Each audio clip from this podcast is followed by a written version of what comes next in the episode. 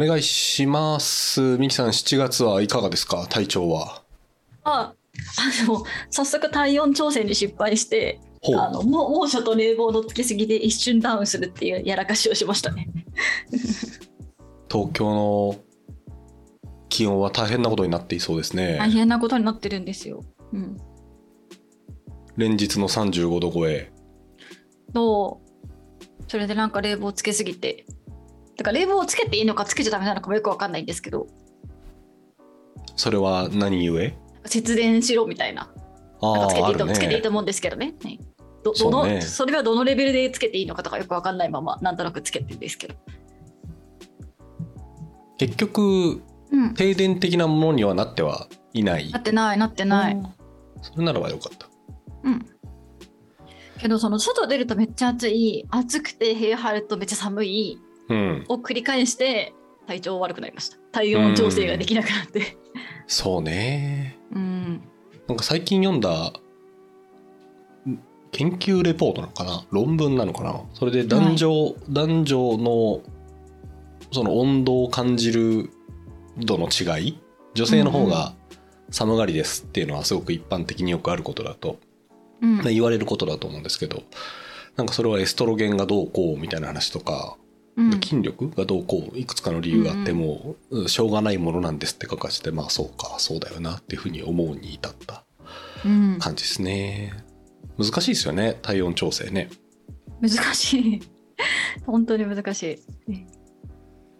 さてさて7月に入ったということではい。ミキさんご提案の上半期振り返ってみよう何読みましたか回はい。やりましょう。だっていつもね、年末に振り返ると前半の方忘れちゃうの。それはね本当にあるねうん。あるから、上半期のうちにやっとこうかなって 思いました。大事だうん。うん。ミキさんは読んだ本っていうのはどっかにこう書いたりしてるんですか？メモってこうですみたいないや、もうあんましメモってなかったんです。面白かったやつだけツイッターに書くって感じだったので、ツイッターをさかの、トーキンダルを遡る感じでしたね。基本的にでも電子でしか買わないから、購入履歴から遡ってうん見ました。なるほどですうね、ん。のぞみさんはどうしてますか？読書。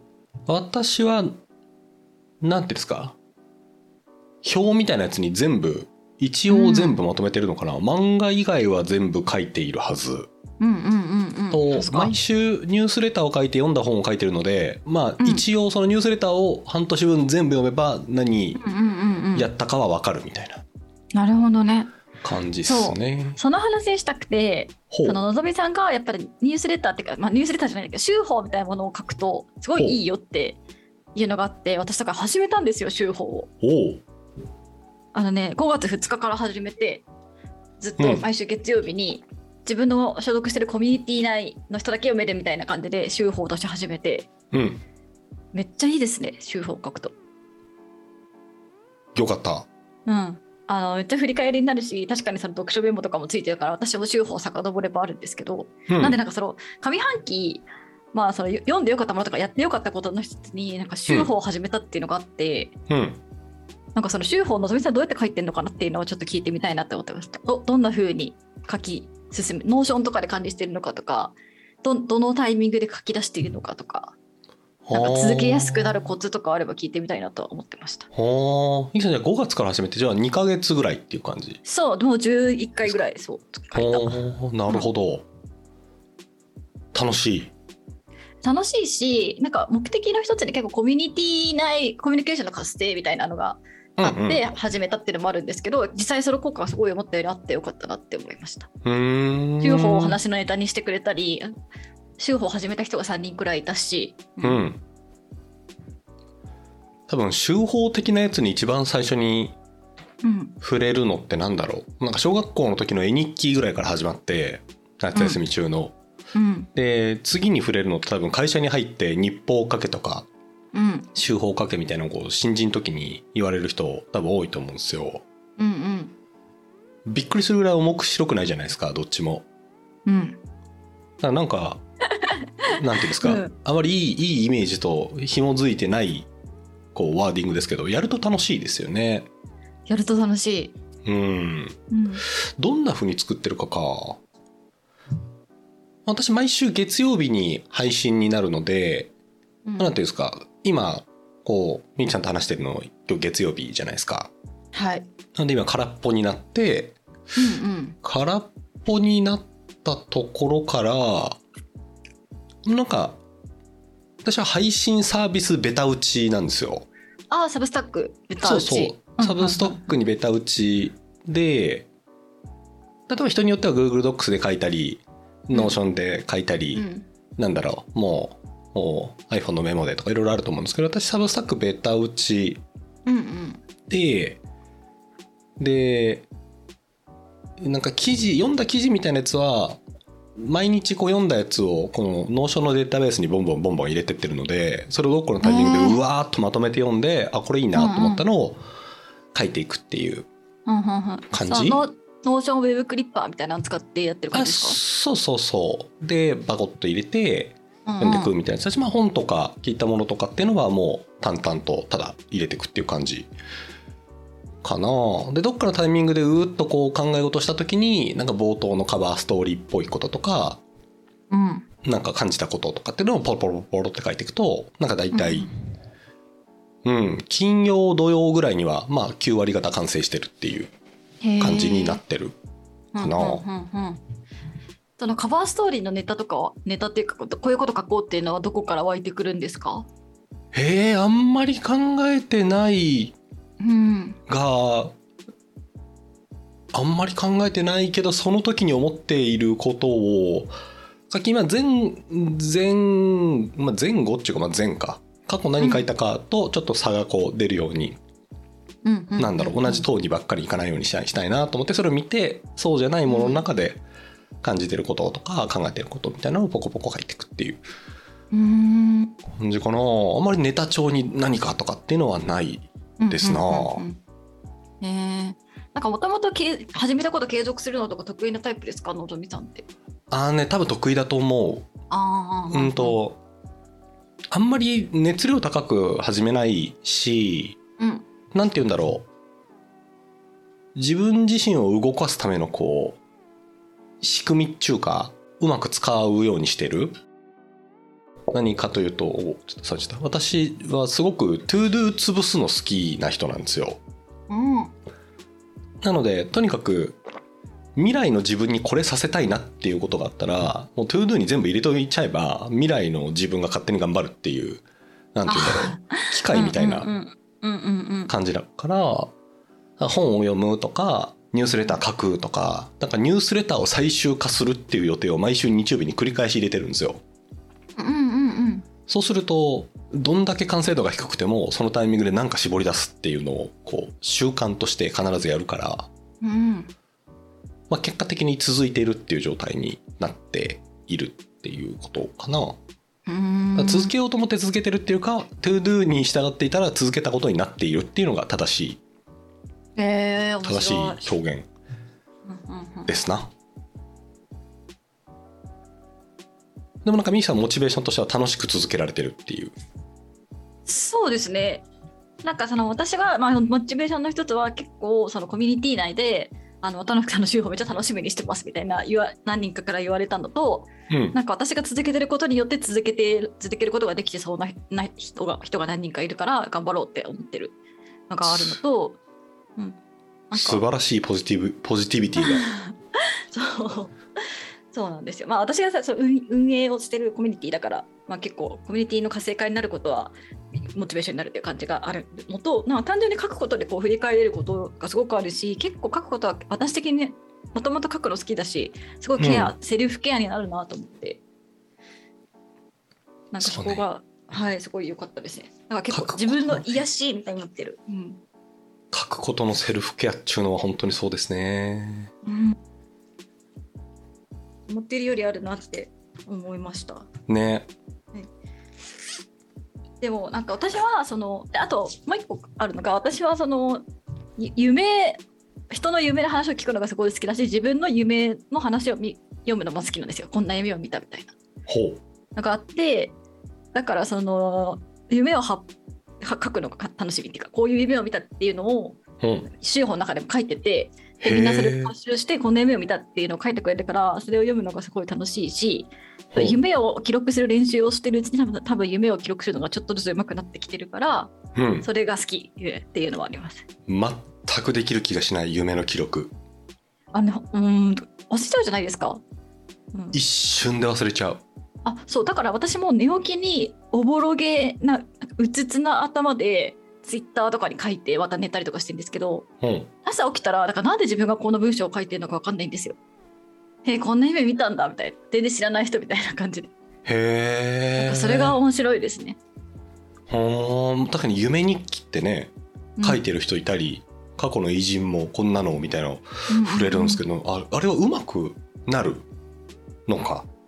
なんかだんだん頻度があって私本当に週に1回思い出せるか思い出せないかみたいな感じだったんですけど、うんうん。最近週に2個ぐらいは思い出せるようになってきてるからうーん。それは素晴ら上がってきてるかなって。それはすごいな、とか最近覚えてないけど今日なんか夢を見てた気がするっていう感覚は残るようになってきたから、う。んもうちょっとしたら気合で思い出せるようになってくるんじゃないかとか。へえ、そこで上書きされちゃうんだよな。なんか別の記憶に、うんわかります。私も基本そうです、ね。うん、そうか。まあなんかその私の興味関心がその夢ってとこにあるからまあそれの訓練みたいになってるのが結構モチベーションかもしれない。内的なモチベーションとしてはそれがあるかもしれないです。ん。ふーん。でもなんか私がカバーストーリーを書くのに悩んでいやカバーストーリーないとやっぱ手法として面白みないから書きたいと思いつつうん。なんかいつも何書こうかなってな悩んじゃう。なんか考えてることとかいっぱいあるけど、うん。それこそなんか前先週と同じだなとか思って、はい、止まっちゃうんですよね。あー確かにね。確かにね。いいカバーストーリー書ける人ってのは本当羨ましいですよね。ねなんかおしゃれだしいいの。ね。うん、ね。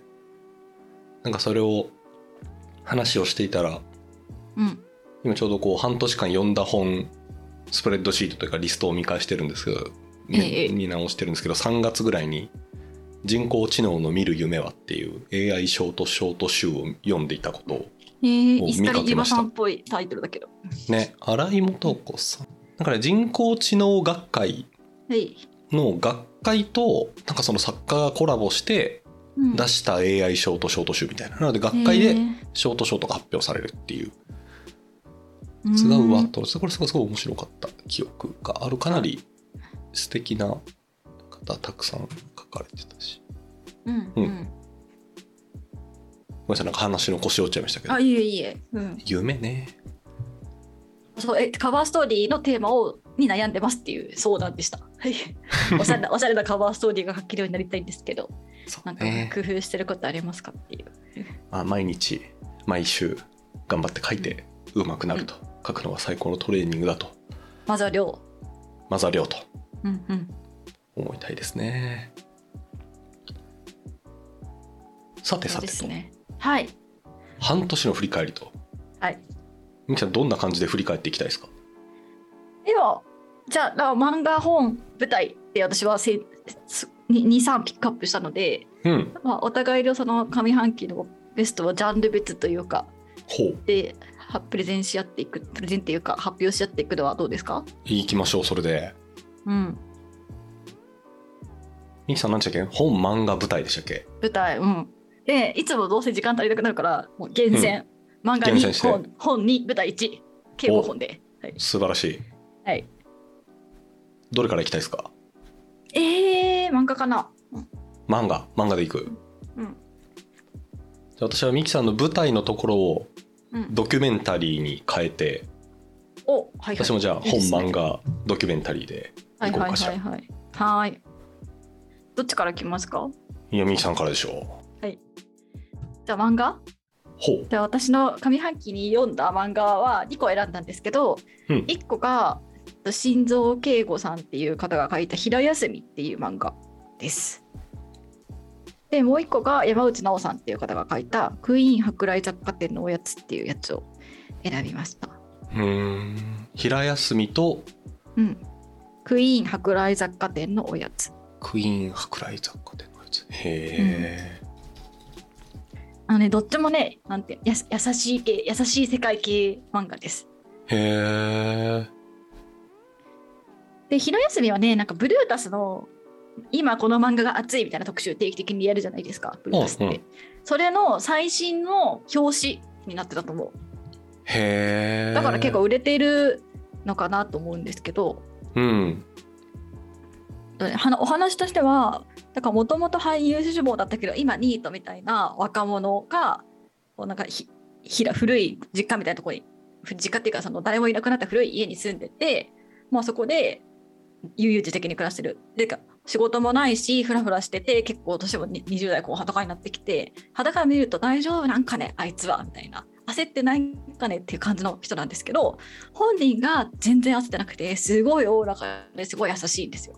うん。でそういう人の周りその人とを中心としたこう人間模様っていうものが描かれていて漫画家志望の美大生の女の子とかなんかちょっとお一人様ライフを楽しんでるんだけど人の目が気になっちゃう不動産営業のおお姉さんとかおばあちゃんとかいろんな人がこうその人と中心にこう触れ合っていくみたいな話。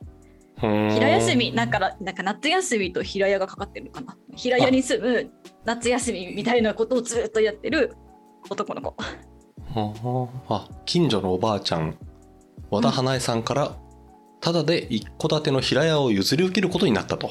あそうそうそうそう、うん。で山形から上京してきた、まあ、いとこの夏美ちゃんっていうことを二人暮らしをその平屋で、うん、まあ、始めると。からまあ平休みってことになってるっていうことなんですね、へえすげえ。一巻のアマゾンレビューが500個ぐらいついてるからまあ売れてるんでしょうね。あ売れてるんだ。うんうん。多分阿佐ヶ谷阿佐ヶ谷なんだしかも場所は。あそうそうそうそうそう、うん、へえ阿佐ヶ谷の魅力たっぷりって書いてある。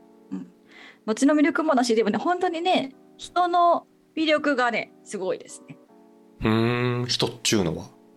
このね主人公のうん。この何にも社会的には持ってないのに人に優しくする気持ちだけはすごいあるっていうこのね佇まいが素晴らしいなと思ってますね。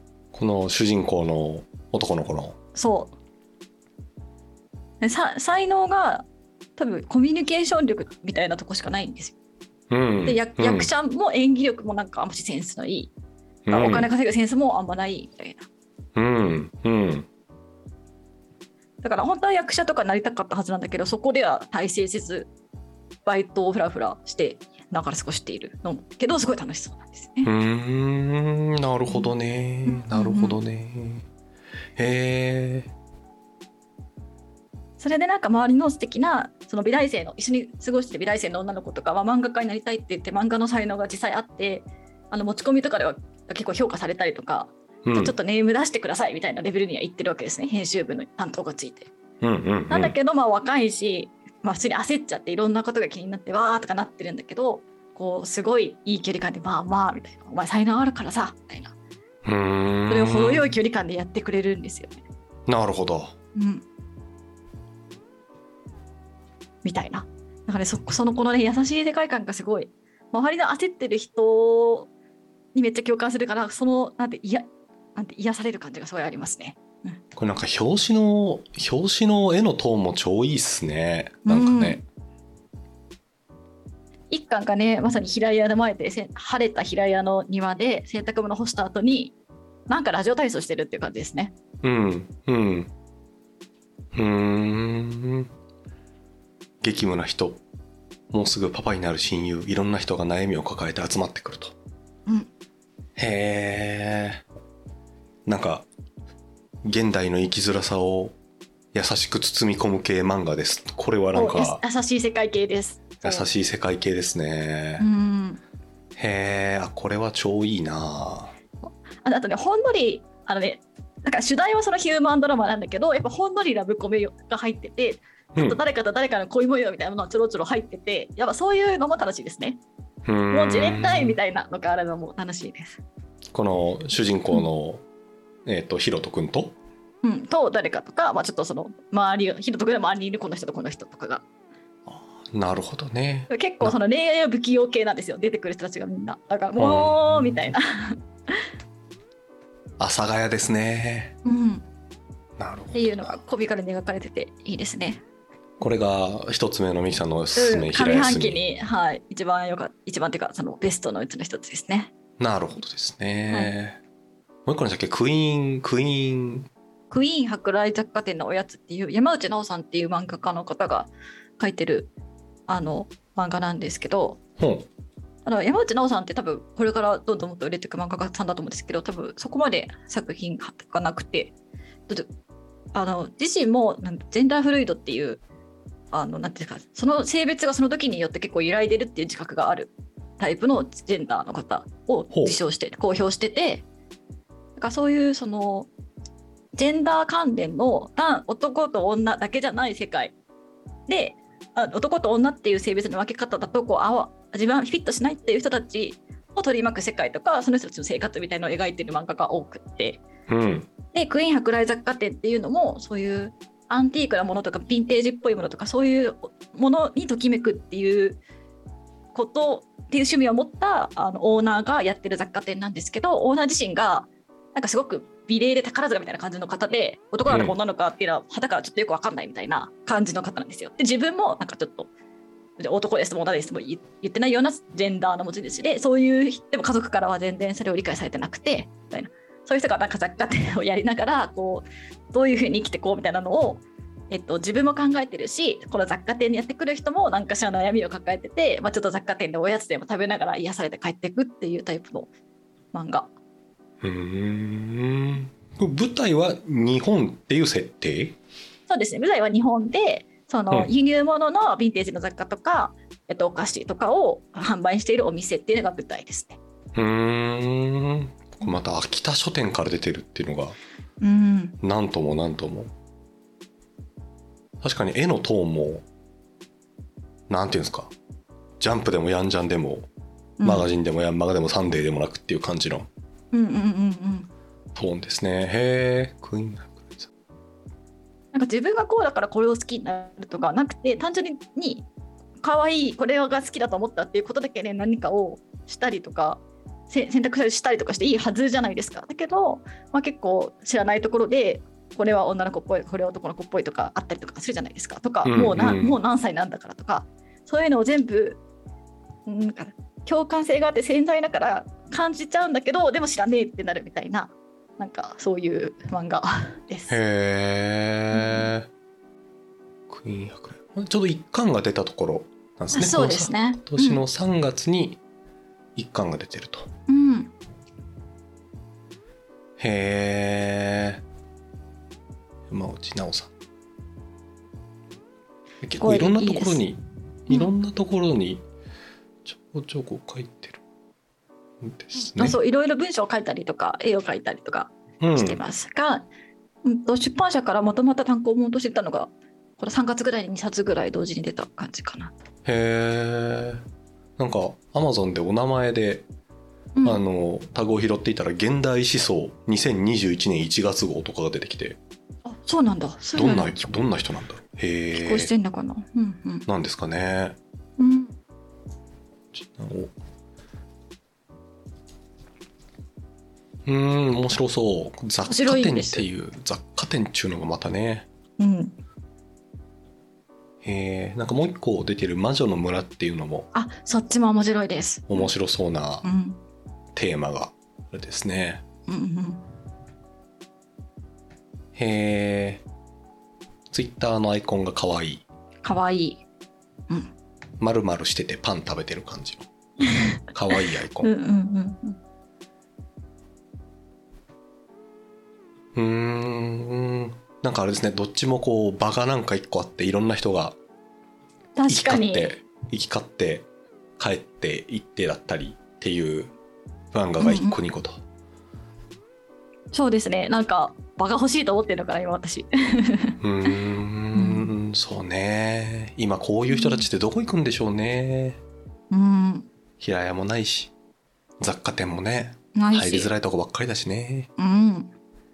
なかなかねなかなかなかなかえーでもこういうのが漫画でこう出てくるってめちゃくちゃいいいい土壌ですよねそうですね。なんかこういう創作物って、まあ、日本って漫画っていう受け皿があるじゃないですかはいはい。他の国とかってこういうこういうのを発散しようと思ったら何で発散するんですかね？エッセイとか書くんですか？何するんでしょうね？確かに。創作活動でってことですよね。そうそうこうなんか届けたいメッセージがありますっていう時に漫画ってすごくなんかいい意味で抽象化と具体化をどっちもできるじゃないですか。絵にもできるしストーリーも作れるし。でメッセージをこうねぐいろんなものを混ぜられると思うんですよ。1話1話で。うん、なんかアメコミってそういう感じでも多分ないし。うん、どうやってやってんだろうなと思って。確かに。何になってるんですかね、うんあと漫画のいいとこってその当事者性をほんのりぼやかせるっていうかもちろん作者の作家性とかあるものの、うん。まあ、本人が前に出過ぎないみたいなところもいいところですよね。出てまあ確かにね。うん。確かに確かに。だからそのエッセイとかになっちゃうとすごい本人性がすごい強くなっちゃうし、うん。なんか小説だとなかなかその行間みたいなものが伝わりづらかったりとかするしみたいな、うん、ねそうね。ですなうん、っていうそんな2つでした。私の漫画編。漫画編。うん